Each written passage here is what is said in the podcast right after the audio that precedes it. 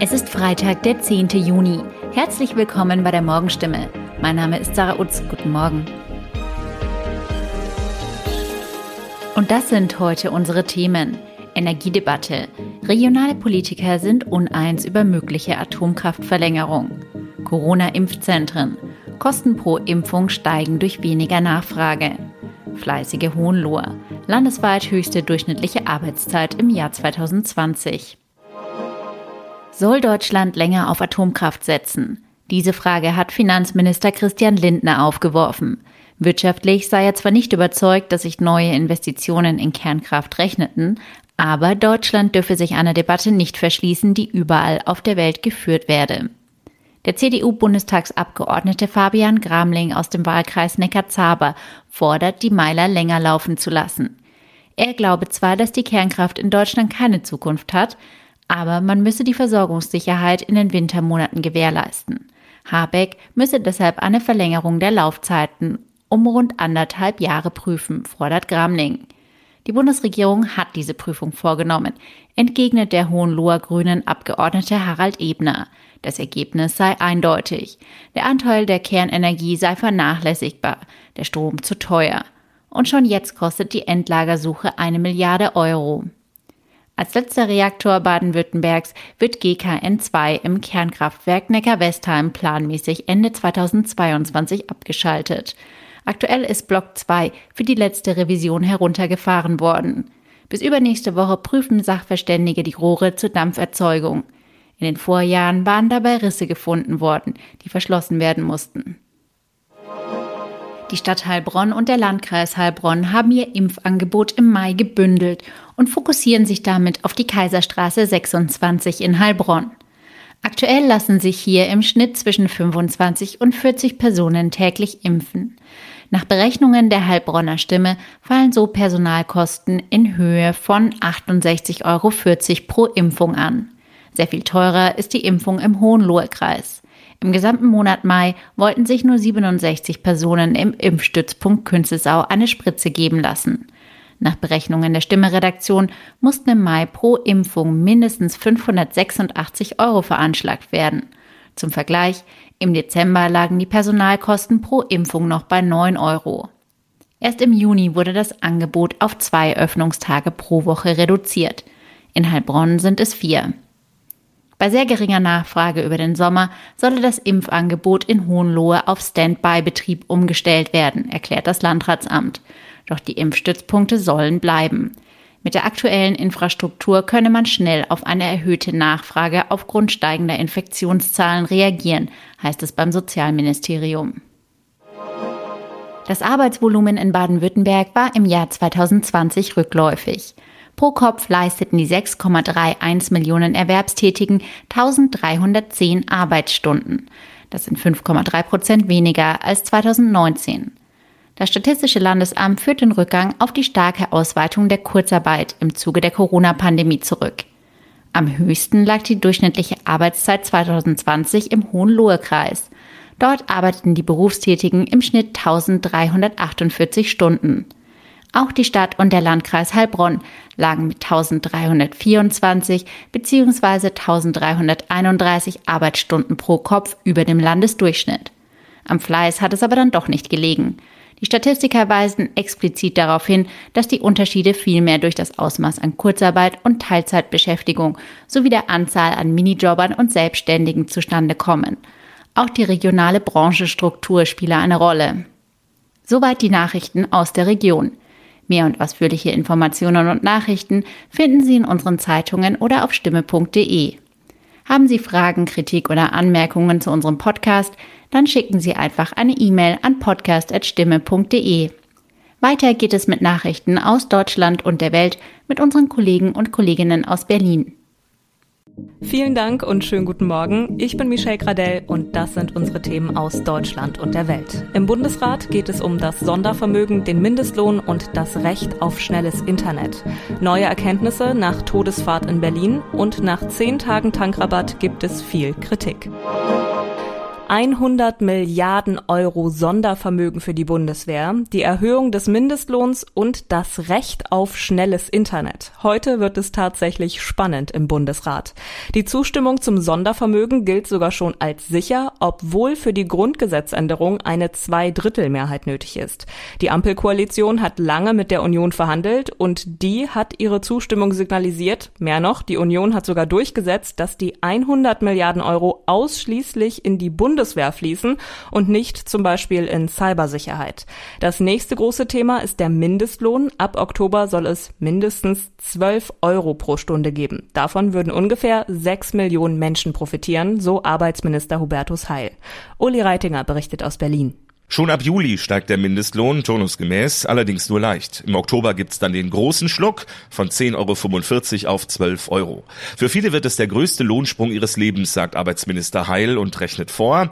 Wer aktuell den Mindestlohn bekommt und brutto 1700 Euro im Monat verdient, der bekommt dann ab Oktober 400 Euro mehr. Normalerweise bestimmt eine unabhängige Kommission, um wie viel der Mindestlohn steigt. Die politisch festgelegte Erhöhung jetzt ist eine Ausnahme. Die SPD erfüllt damit ihr größtes Wahlversprechen. Der Arbeitgeberverband droht mit Klage. Beim nächsten großen Thema geht es um das Recht auf schnelles Internet. Das klingt auch erstmal vielversprechend, aber wenn man sich den Verordnungsentwurf der Bundesnetzagentur genauer ansieht, geht es wahrscheinlich eher darum, wie langsam ein Anschluss sein darf. Die Bundesländer, die heute im Bundesrat darüber abstimmen, fordern ein höheres Tempo. Ronny Thorau berichtet in jedem noch so entlegenen Haushalt in Deutschland mindestens 10 Megabit Download-Tempo und mindestens 1,7 Megabit beim Upload. So der Plan der Bundesregierung. Zwei Ausschüsse des Bundesrates haben aber überraschend deutlich höhere Mindestgeschwindigkeiten gefordert. Beim Download zum Beispiel 30 Megabit, also das Dreifache der Regierungspläne. Der Bundesrat entscheidet heute aber unabhängig. Die Internetbranche klagt jedenfalls, wenn lauter neue Leitungen zu entfernten Haushalten gebaut werden müssten, fehle Geld und Baukapazität für den Internetausbau anders anderswo für viele Menschen. Es gibt neue Erkenntnisse nach der Todesfahrt in Berlin. Ein Mann hatte dabei sein Auto zur Waffe gemacht, eine Frau starb, mehr als 30 Menschen wurden verletzt und jetzt kommt der Fahrer des Autos in eine Psychiatrie. Das hat die Berliner Staatsanwaltschaft bestätigt und fordert, dass der Mann auch bis zum Prozess in der Einrichtung bleiben muss.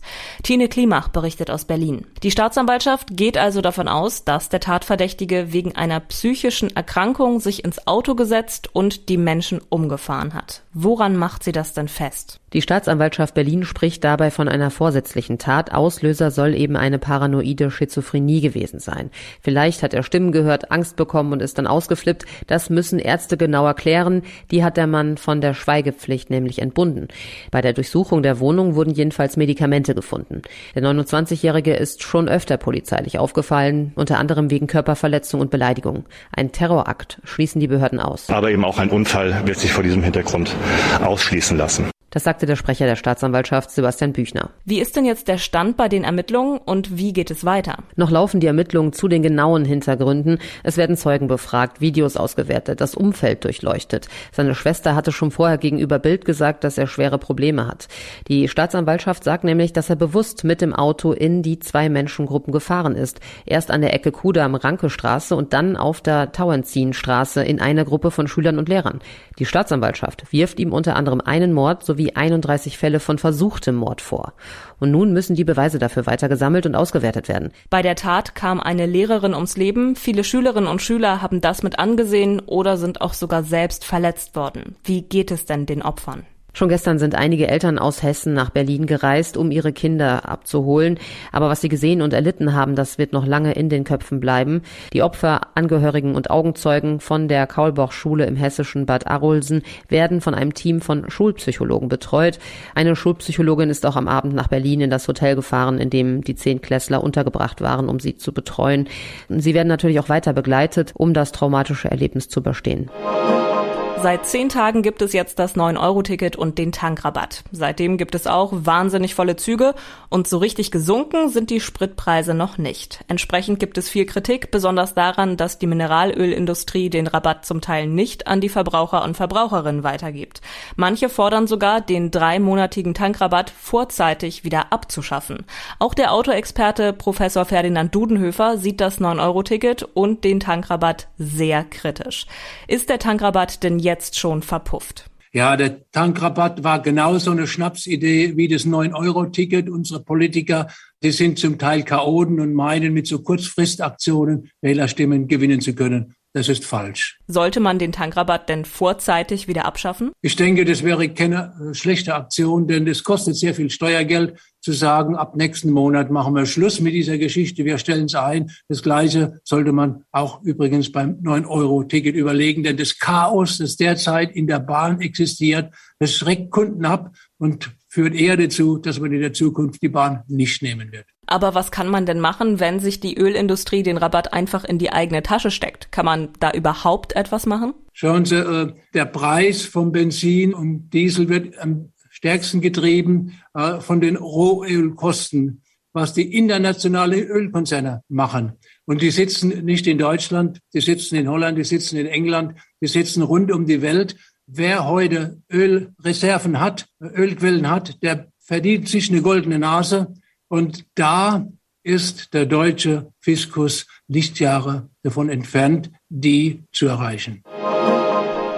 Der Tipp des Tages heute für alle Eltern, die sich auch immer denken, Sport ist Mord und Kinder sollten viel vorsichtiger beim Sport sein. Heute am Kindersicherheitstag geht es nämlich genau darum. Das Motto ist Bewegung und Sport, aber sicher. Denn wer kennt es nicht, schnell sind die Knie aufgeschrammt oder der Knöchel umgeknickt. Aber eigentlich ist kein Sport für Kinder viel gefährlicher als Sport. So sieht es Stefanie Merzhäuser. Sie ist Professorin, Kinderchirurgin und Präsidentin des Vereins, der den Tag heute organisiert.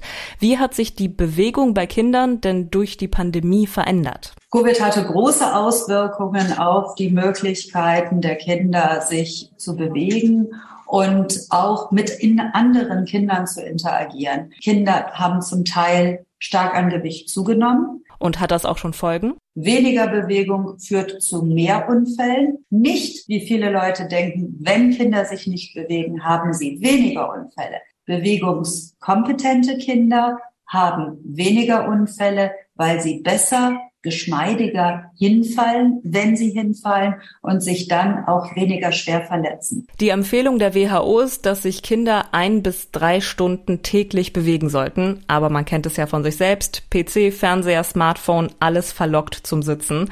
Was kann man dagegen machen? Was wir machen können oder sollten, sind attraktive Angebote für Kinder, damit die Spaß daran bekommen, neben dem Computerspielen draußen in der, äh, in der Natur was zu machen. Also Mannschaftssport ist, glaube ich, eine sehr gute, motivierende Möglichkeit, um Kinder dazu zu bekommen, Sport zu treiben. Wir sprechen ja heute über Kindersicherheit. Wie sieht denn sicherer Sport aus? Sicherer Sport ist Sport, der kompetent beigebracht wird. Man braucht jemanden, der gute Hilfestellung leistet und im Zweifel ähm, ein stürzendes Kind auch auffangen kann. Zu sicherem Sport gehört aber auch, dass man erstmal lernt, vernünftig zu fallen, sich abzurollen, ohne sich zu verletzen. Die Beherrschung des Sportgeräts ist die erste Voraussetzung dafür, dass man keinen oder ja, dass man keinen Unfall erleidet. Und wenn dann doch mal etwas passiert und es eine kleine Schramme gibt, sagt die Expertin, dass das gar nicht schlimm sei, sondern sogar gut. Denn Kinder lernen so natürlich auch aus den eigenen Erfahrungen und nur so kann der Sinn für Gefahren auch entstehen, den Kinder eben erst noch erlernen müssen. Fußballprofis heiraten ja gerne mal etwas extravaganter und so ist es auch bei Kevin Prinz Boateng, der momentan bei Hertha BSC spielt. Er will morgen seiner italienischen Verlobten das Ja-Wort geben, aber nicht nur auf irdischem Terrain. Claudia Wächter berichtet aus Rom. Claudia, was wird das denn für eine Promi-Trauung? Haben die beiden da schon ein bisschen was verraten und heben die beiden wortwörtlich ab? Nicht ganz. Die zwei, die heiraten im Weltraum, also im Metaverse als Avatare, damit auch die Netz-Fangemeinde live dabei sein kann. Sie ist ja auch eine bekannte Influencerin hier. Die beiden kennen sich erst seit knapp einem Jahr, aber sagen, wir sind füreinander bestimmt. Für Boateng ist es schon das dritte Mal und ähm, die Feier, die irdische, die findet angeblich hier in Italien statt. Das war's von mir. Ich bin Michelle Gradell und ich wünsche Ihnen noch einen schönen Tag.